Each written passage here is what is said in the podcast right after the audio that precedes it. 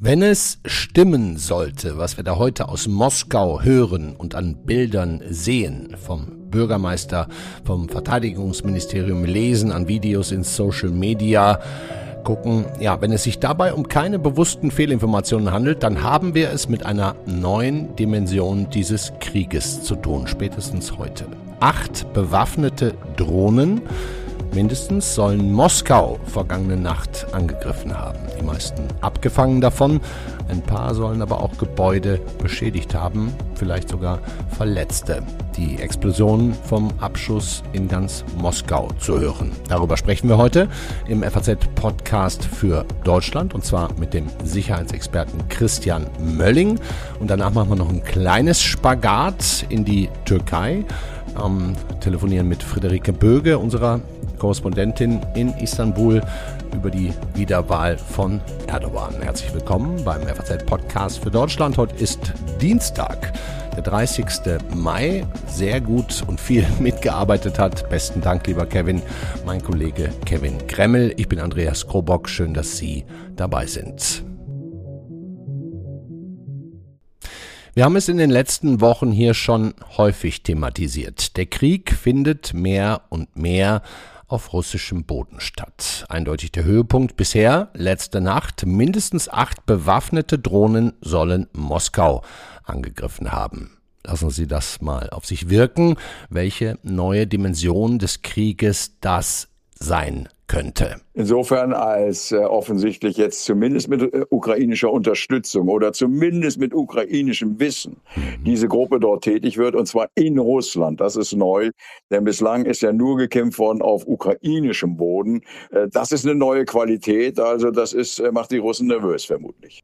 Das hier hatte der ehemalige General Hans-Lothar Domröse letzte Woche hier im Podcast für Deutschland zu den Angriffen in Belgorod gesagt. Sie erinnern sich, etwa 70 bewaffnete Kämpfer Kämpfer einer unabhängigen ja, unabhängig in Anführungszeichen freiwilligen Armee, die hatten russische Grenzorte nahe der ukrainischen Grenze überfallen. Kiew weiß eben auch um diese Diskussionsprozesse im Westen Klar. und versucht, glaube ich, auch gezielt da nicht ähm, politisch Fehler zu begehen, indem man eben sich allzu klar mit Blick auf solche Dinge bekennt. Der Sicherheitsexperte Frank Sauer sagt, was klar ist. Kiew wird nicht zugeben, dass es in welcher Form auch immer beteiligt ist. Weder an einem Drohnenangriff auf den Kreml vor ein paar Wochen oder letzte Nacht, über den wir gleich noch sprechen werden. Shaping the battlefield. Und das ist genau das, was die Ukraine gerade macht. Also sie formt das Schlachtfeld in dem Sinne, dass sie die logistischen Einrichtungen, die Führungs- und Kommunikationseinrichtungen der Gegenseite gezielt angreift um auf diese Weise einen Angriff vorzubereiten oder um die russischen Streitkräfte auszuhungern, weil wenn sie in einem bestimmten Gebiet abgeschnitten sind und keine Versorgung mehr kriegen mit Munition und mit Treibstoff, dann werden sie am Ende gezwungen sein, sich da zurückzuziehen. Shaping the Battlefield nennt das Nico Lange von der Münchner Sicherheitskonferenz, auch hier bei uns in der Sendung. Russland zeigen, wie verwundbar es ist, allein schon aufgrund seiner Größe. Und auch die neuen Waffen, vor allem die Mittelstreckenraketen, die sorgen dafür, dass Russland echte Probleme mit seinen Stellungen bekommt. Ich glaube, die sind äh, potenziell sehr, sehr wichtig, äh, einfach deswegen, weil sie die Logistik der Russen noch stärker stören können. Wir haben das im letzten Jahr mit dem HIMARS-System gesehen. Äh, als das relativ neu war, konnte man doch einige Kilometer hinter der Front russischen Nachschub treffen. Jetzt erweitert sich die Reichweite noch zusätzlich und äh, das bedeutet, dass die Russen ihre äh, Versorgungszentren noch weiter nach hinten verlegen müssen und je nachdem, wie weit die äh, Ukrainer vorstoßen können, möglicherweise auch die Krim oder die Versorgungswege zur Krim noch viel äh, stärker in Mitleidenschaft gezogen werden können. Professor Ralf Rotte war das. Das Zurückziehen der Russen mit ihren Headquarters und Versorgungsstationen also auch jetzt schon in manchen Gebieten als direkte Folge, trotz aller aktuellen Kämpfe, über die wir viel sehen und lesen, zum Beispiel in Bachmut. Nun, die Gegenoffensive, es ist vielleicht Definitionssache, aber wenn sie nicht schon läuft, dann wird sie gerade tatsächlich akkurat vorbereitet. Guter Moment, um unseren ersten Gesprächspartner dazu zu holen, den Sicherheitsexperten und Politikwissenschaftler Christian Mölling. Er ist Leiter des Zentrums Sicherheit und Verteidigung der DGAP in Berlin und auch Podcast-Kollege. Nachfolger von Carlo Masala beim Ukraine-Podcast, dem sehr erfolgreichen Stern-Podcast Die Lage. Christian Mölling und ich kennen uns, duzen uns das mal vorweg und jetzt hoffe ich, dass er in der Leitung ist. Hallo Christian. Hallo Andreas, grüß dich. Lass uns doch bitte erstmal zusammentragen, was wir über letzte Nacht wissen. Ne? Mindestens ja. acht bewaffnete Drohnen, so Bürgermeister Moskau, so Verteidigungsministerium, mindestens acht haben Gebäude in Moskau angegriffen, sind teilweise abgeschossen worden, teilweise vielleicht nicht. Was würdest du für die reine Faktenlage ergänzen? Ähm, ich würde ergänzen, dass äh, diese acht Drohnen und alles andere, was wir wissen, nach meinem Kenntnisstand vor allen Dingen zurzeit aus russischen Quellen stammt und auf, aus offiziellen Quellen stammt, also Pressemitteilung, ja. TASS und solchen Geschichten. Ähm, also von daher beherrscht Moskau zurzeit die Nachrichtenlage. Es gibt ein paar Videos hier und da in den sozialen Medien. Ähm, das lässt aber noch nicht wahnsinnig viel mehr Schlüsse eigentlich zum jetzigen Zeitpunkt zu. Also wir kommen eigentlich mittlerweile in die Situation, dass wir keine, auch immer noch keine sozusagen gesicherte, unabhängige Meinung dazu haben. Ich weiß nicht, ob die Korrespondenten der westlichen äh, Nachrichten dazu schon was gesagt haben, was die Anzahl angeht. Es ist schwierig. Ne? Sehr, sehr schwierig. Wir können vielleicht gleich auch nochmal drauf zu sprechen kommen, warum das so schwierig ist. Äh, Fakt erscheint auf jeden Fall jetzt zu sein. Ähm, es, es hat was, es ist was passiert. Eine Menge Menschen in Moskau sollen es letzte Nacht Knallen gehört haben, Explosionen. Ähm, das sehen wir auf vielen Telegram-Kanälen. Das würde ja was mit den Menschen machen. Ne? Kann ich persönlich mhm. bestätigen aus meiner Woche in Kiew. Jetzt wäre dann der Krieg plötzlich mitten in der russischen Hauptstadt. Ja, naja, das war ja schon mal, ne? Am 8. Mai, äh, erinnern uns, sind zwei Drohnen. Ähm, da sind, glaube ich, die, die Erkenntnisse ein bisschen gesicherter, weil es ein paar ähm, ein paar Videos gab, die offensichtlich nicht unbedingt aus staatlicher Hand ähm, stammen konnten. Oder vielleicht doch, wer weiß es nicht. Aber auf alle Fälle am 8. Mai sind zwei weitere, oder sind schon mal zwei Drohnen eingeschlagen. Jetzt haben wir eine höhere Zahl. Ähm, wenn ich das richtig sehe, haben wir die neuen Drohnen, die da eingeschlagen sein sollen, noch keine Bilder, die zulassen würden, ähm, ein bisschen näher hinzukommen, was sind denn das für Drohnen und von wem sind die denn? Wissen wir noch alles gar nicht, ne? Muss man. Ne? Also das, das bleibt alles sehr, ähm, sehr diffus zum jetzigen Zeitpunkt. Ja. Also dennoch, ne, es war wohl nicht nur eine Drohne. Gehen wir mal davon aus, es seien mindestens acht mhm. gewesen. In sozialen Medien schreiben auch einige, es waren sogar bis zu 25. Also mhm. auch diese Berichte gibt es. Was, was macht das mit dir? Was denkst du? Wo kommen die her? Wer hat sowas? wer, wer hat sowas? Ähm, naja, wir wissen eben nicht, ähm, also haben tun das ganz viele, ne? Also hier in Berlin gibt's die Dinger ja auch. Bewaffnet. Äh, auf dem Tempelhofer Feld. Ja, okay, das, das vielleicht jetzt noch nicht so ganz. Aber die, na, was ich damit sagen will, es ist total schwer und die Frage ist natürlich, die richtige Frage ist, wer, wer, wer war es, weil damit natürlich auch die Frage nach dem Motiv zusammenhängt. Was mich halt ähm, hat sehr schnell hellhörig werden lassen, ist, dass so, sofort nach dem bekannt werden, man sagte, ja, die Ukrainer waren's äh, und ähm, es kam dann sofort die die Headline, ja, ja, die, die Ukrainer, das ist sozusagen, äh, die sind so ein Terrorstaat wie wir eigentlich. Dies, das macht keinen Unterschied. Was mich irgendwie so ein bisschen ähm, schon dazu führt zu sagen, naja, möglicherweise ist das dann doch eine False Flag Operation, weil man. Ah, okay, das, du kannst dir das vorstellen, dass, dass sozusagen eigentlich in Wirklichkeit doch gar keine Drohne auf Moskau geflogen ist. Doch, also ich glaube schon, dass, dass die Drohnen geflogen sind. Die Frage ist bloß, wer hat sie abgeschossen? Ich kann mir, also wer, wer hat sie, wer hat sie fliegen lassen? Also du ich kann mir vorstellen, es ist möglich, dass Russland selber Drohnen auf seine eigene Stadt fliegt, bewaffnet? Ja, wenn du es so machst, dass du es äh, auch medienwirksam abschießen kannst, äh, dann ist es ja nicht so wahnsinnig schlimm, hast keinen großen Schaden. Mhm. Aber du hast eine interessante Headline, mit der du davon ablenken kannst, dass du eigentlich letzte Nacht eine viel größere Zahl, die Zahl ist vielleicht nicht entscheidend, aber du letzte Nacht Kiew angegriffen hast. Ähm, mit, so knapp, mit, mit ja. deinen Drohnen, genau, und das nicht so knapp. Und auf einmal hast du ne, hier in der Medienwelt, wenn du jetzt durchgehst, ähm, heute Morgen war die Schlagzeile Angriff auf Moskau vor der Schlagzeile Angriff auf Kiew. Ähm, also das kann ich mir schon, das ist jetzt reines okay. Plausibilitätsargument, ist keine, ja. keine Evidenz dahinter. Ähm, aber das muss man, glaube ich, schon mit zur Kenntnis nehmen, dass es wichtig ist, sowohl für die Ukrainer als auch für, für Russland den Informationsraum der westlichen Gesellschaften zu bearbeiten. Und das, was den Ukrainern ähm, bei Bachmut gelungen ist, nämlich mit dem, mit dem Vorrücken auf Belgorod, ähm, den, den Fall von Bachmut äh, in den Nachrichten da hinten zu drücken, ähm, kann den Russen hier jetzt entweder bewusst oder unbewusst ähm, gelungen sein mit der Drohnengeschichte. Okay, und, und dennoch denke ich, Christian, kann man festhalten, die Angriffe auf russischem Boden häufen sich seit einigen Wochen. Es, es gab ent, entgleiste Züge, es gab Angriffe auf Munitionslager, auf Versorgungsstationen hinter den Grenzen. Ne? Das, mhm. das können wir festhalten. Jetzt dann der Drohnenangriff auf den Kreml.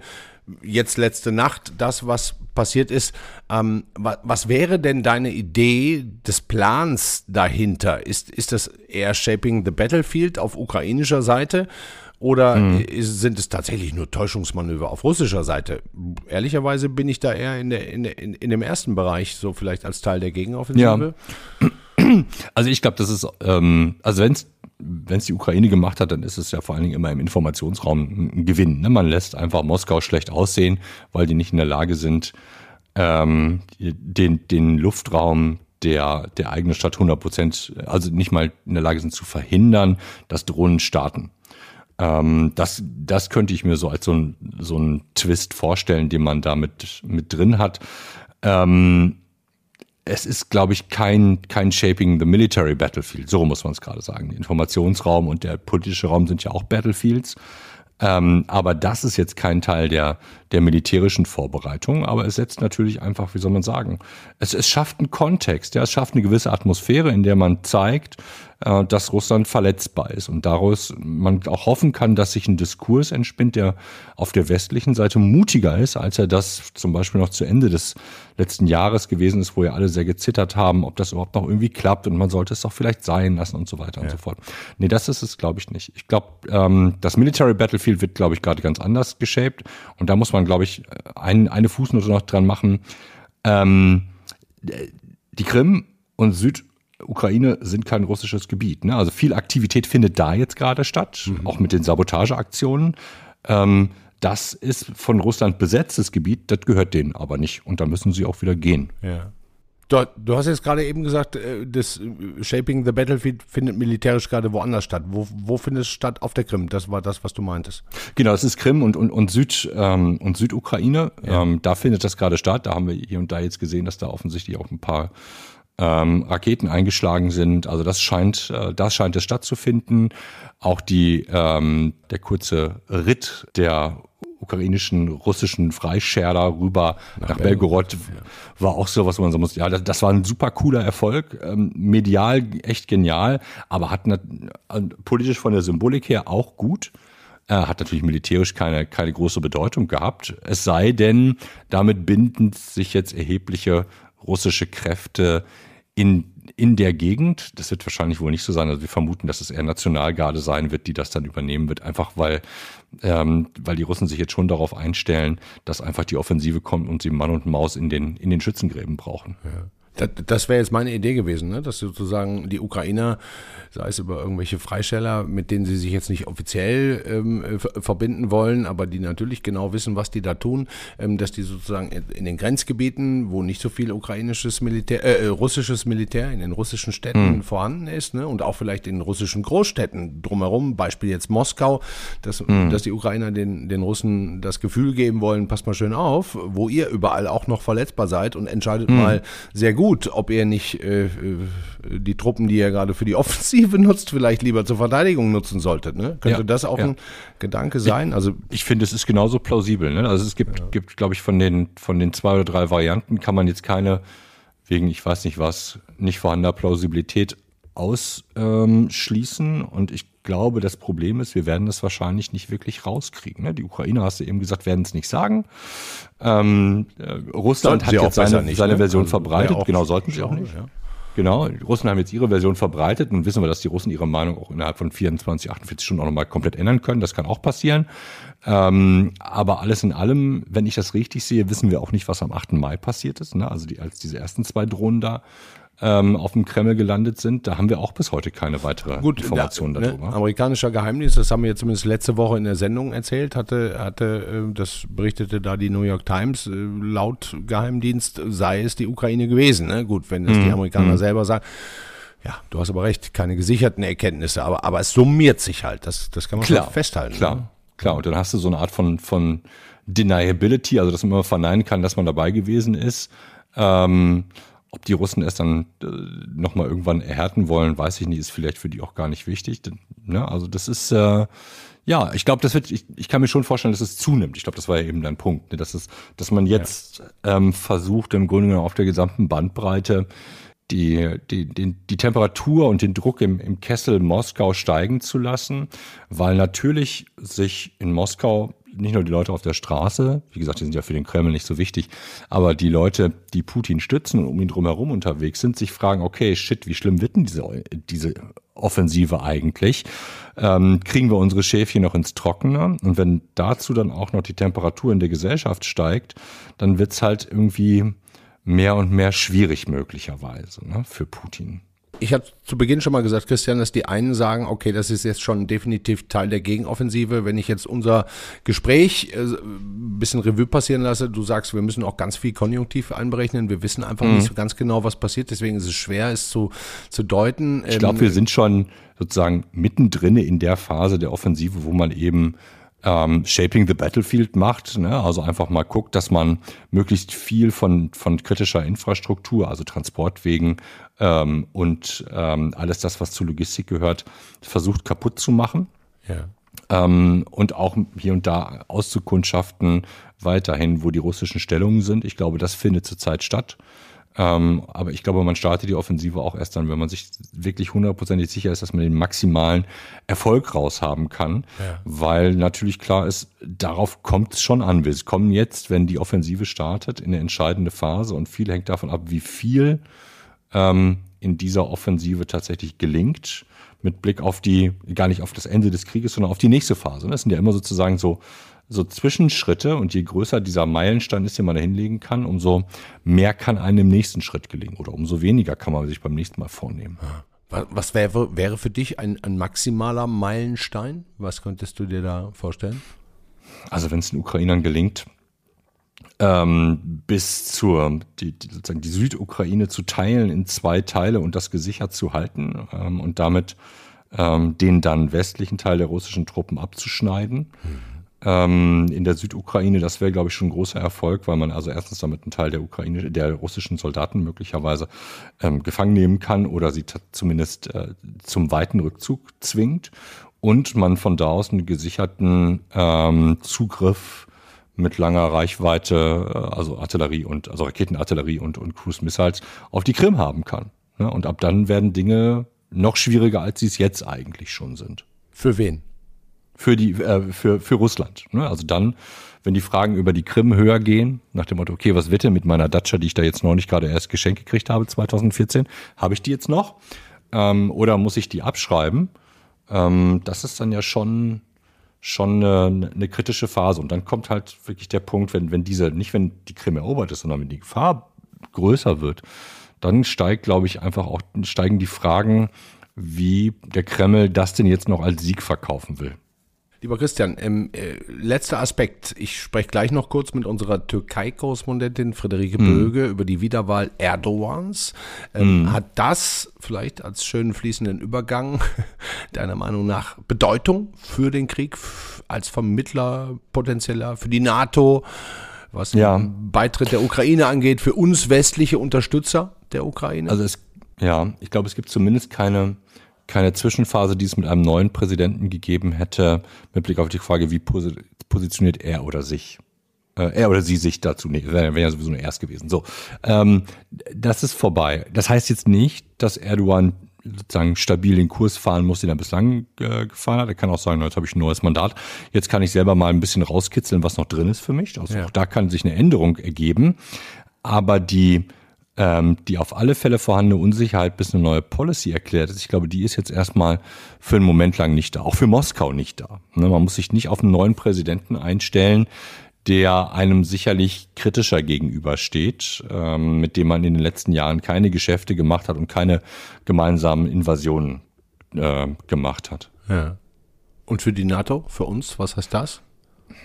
Ja, ich werde auch nicht, also ich würde mich jetzt noch nicht wieder schlafen legen. Ne? Also wie gesagt, hängt davon ab, wie, wie der Präsident seine neue Situation nutzen möchte. Gleichzeitig ist es jetzt auch nicht so, dass, dass ähm, der türkische Präsident ein, wie soll man sagen, unangefochten ist. Der hat genug Pro Probleme zu Hause, ne, die er in den Griff kriegen muss und wo er die Unterstützung von Partnern braucht. Und ich glaube, auch aus der Sicht geht es für ihn darum, sich in eine so gute Position zu bringen, dass er mehr rausholen kann, um auch seine innenpolitischen Probleme weiterhin zu bearbeiten. Ne? Das ist eine finanzielle Thematik, das sind die, die Thematik, die man ja im Wahlkampf hochgejatzt hat, der, der Flüchtlinge ja. ähm, im Land. Ähm, alles das sind, sind Dinge, äh, wo man jetzt, glaube ich, mal abwarten muss, wie weit aus dem Wahlkampf äh, man entweder wieder runterschraubt oder das auf dem Niveau bleibt oder sogar höher geht. Ja.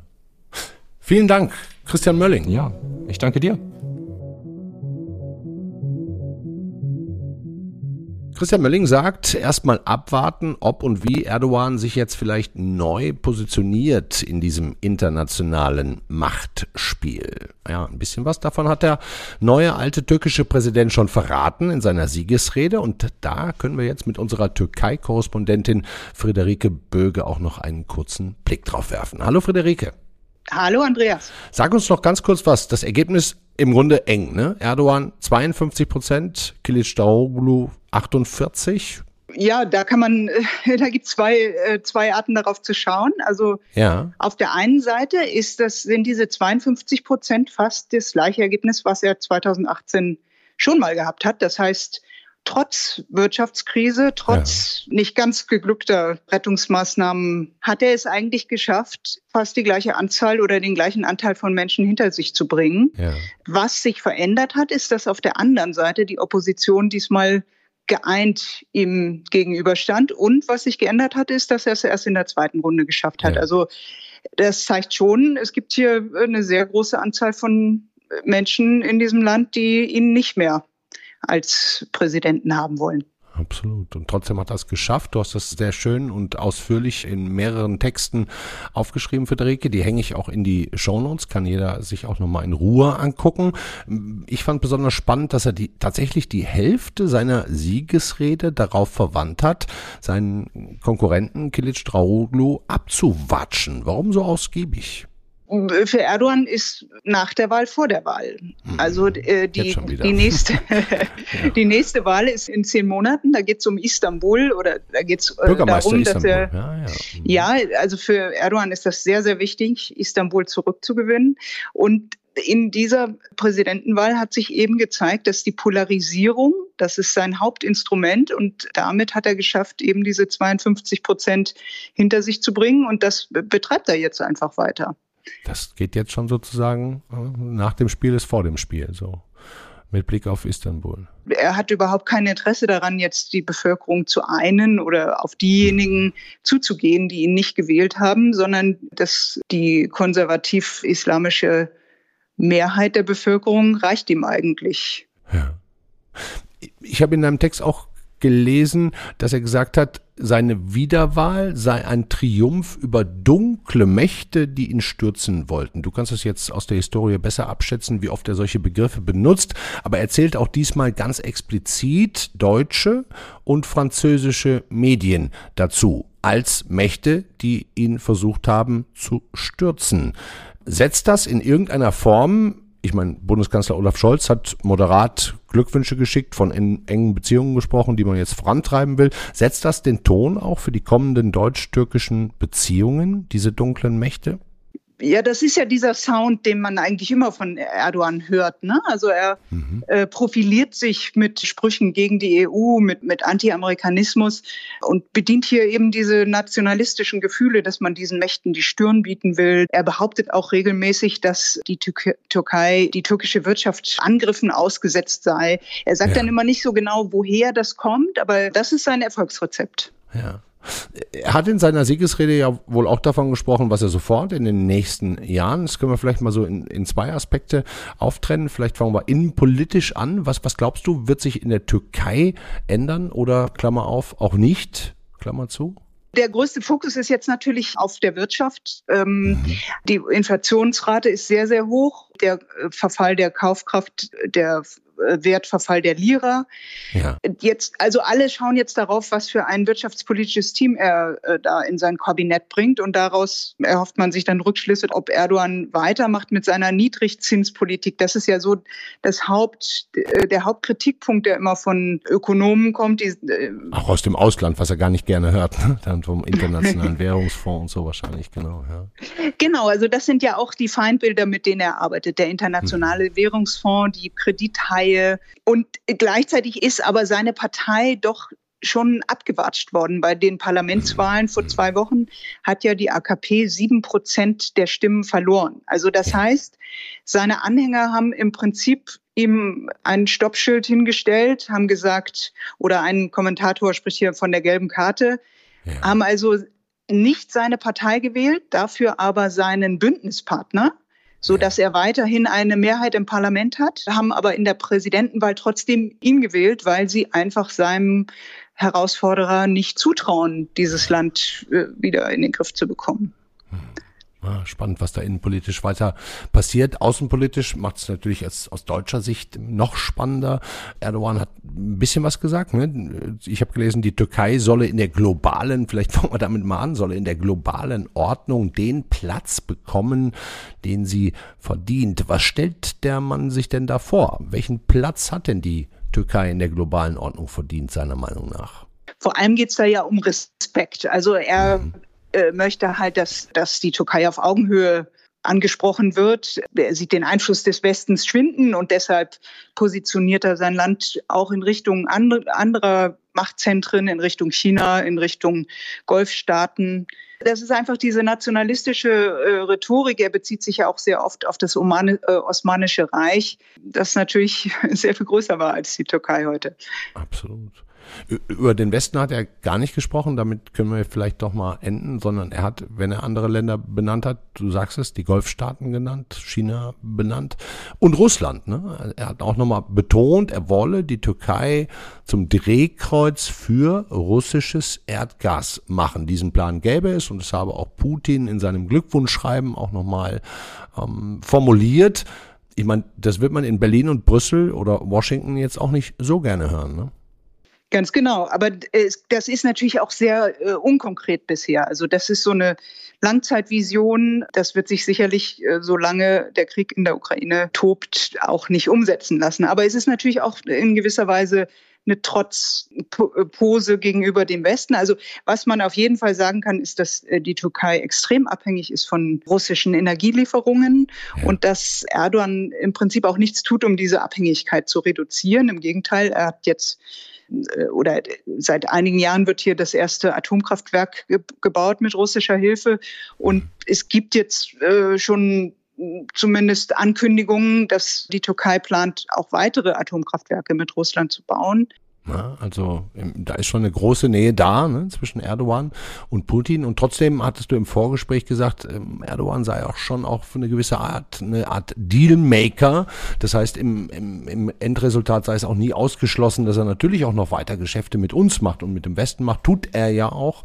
Du würdest sagen, der holt einfach immer im besten Fall das raus, was für ihn und die Türkei gerade passt. Genau, das ist ja auch legitim. Es ist ja auch so, die EU ist der wichtigste Handelspartner der Türkei. Natürlich kann er nicht ohne die EU und daran hat er hat auch kein Interesse daran, diese Beziehungen über Gebühr zu belasten oder, oder zu abzubrechen.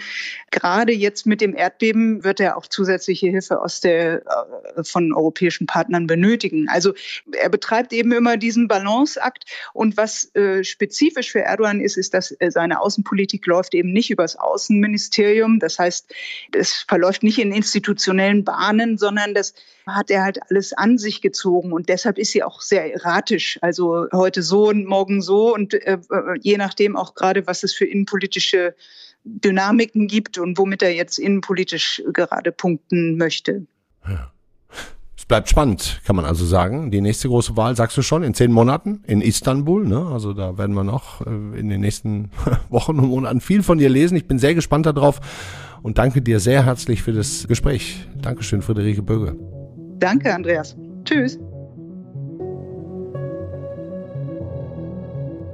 Mir bleibt nicht mehr allzu viel, als mich von Ihnen zu verabschieden für heute. Nochmal auf ein paar Links in den Show Notes hinzuweisen und auf die neue Folge, auf die dritte Folge unseres FAZ Auslands Podcast von meinen beiden oder von meinen drei Kollegen Kati Schneider, Felix Hoffmann und Klaus-Dieter Frankenberger. Die haben sich in der dritten Folge das Thema USA vorgenommen. Und ich kann Ihnen sagen, das ist spannend. Hören Sie sich das bitte auf jeden Fall an. Und auch da nochmal ein Querverweis. Die erste Folge war über die Türkei, über Erdogan und was das alles in diesem Land eigentlich bewegt. Auch da gibt es nochmal wirklich fantastische Insights. So, das war es aber von dieser Stelle für heute. Ich äh, verweise gerne nochmal auf morgen. Da sind wir natürlich auch wieder für Sie da. Die Kollegin Angelika Fey beschäftigt sich mit ChatGPT. Haben wir schon ein paar Mal in den letzten Monaten, aber wir denken, wir haben Ihnen da morgen noch einiges Neues zu erzählen. Also freuen uns, wenn Sie wieder da sind. Für heute einen schönen Abend. Machen Sie es gut. Ciao.